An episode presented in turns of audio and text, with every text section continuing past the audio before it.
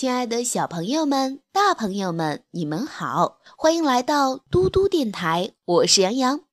今天的睡前故事我们要讲的是小鼹鼠请客。春天来了，动物王国家家户户都在装修新房，小鼹鼠也忙着买地板革、瓷砖，装修房子。小鼹鼠最先修好了房子，他的小地宫修得可漂亮了。他想，应该把要好的朋友请来，一块儿庆祝庆祝。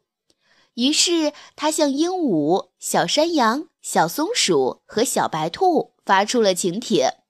不知为什么，只有小白兔按时来到了鼹鼠家。这时，小鼹鼠非常失望，他伸着脑袋向屋外张望，希望有更多的客人来到他家做客。没想到，冷落了小白兔。小鼹鼠自言自语地说：“唉，没想到该来的没有来。”小白兔不高兴了，他想：“原来小鼹鼠认为我是不该来的呀，我走吧。”小鼹鼠见小白兔要走，怎么留也留不住。正在这时，小山羊、小鹦鹉和小松鼠来到小鼹鼠的家。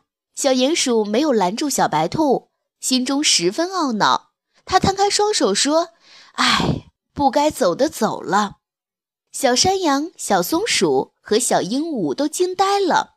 他们你看看我，我看看你，心里想：原来我们都是该走的呀。三个小伙伴连招呼都没有打，悄悄离开了小鼹鼠的家。家里又只剩小鼹鼠一个，桌上的饭菜都凉了。连动都没有动，小鼹鼠好伤心呢。小朋友们，今天的故事就讲到这里啦。你们知道小鼹鼠为什么一个客人都没有留住吗？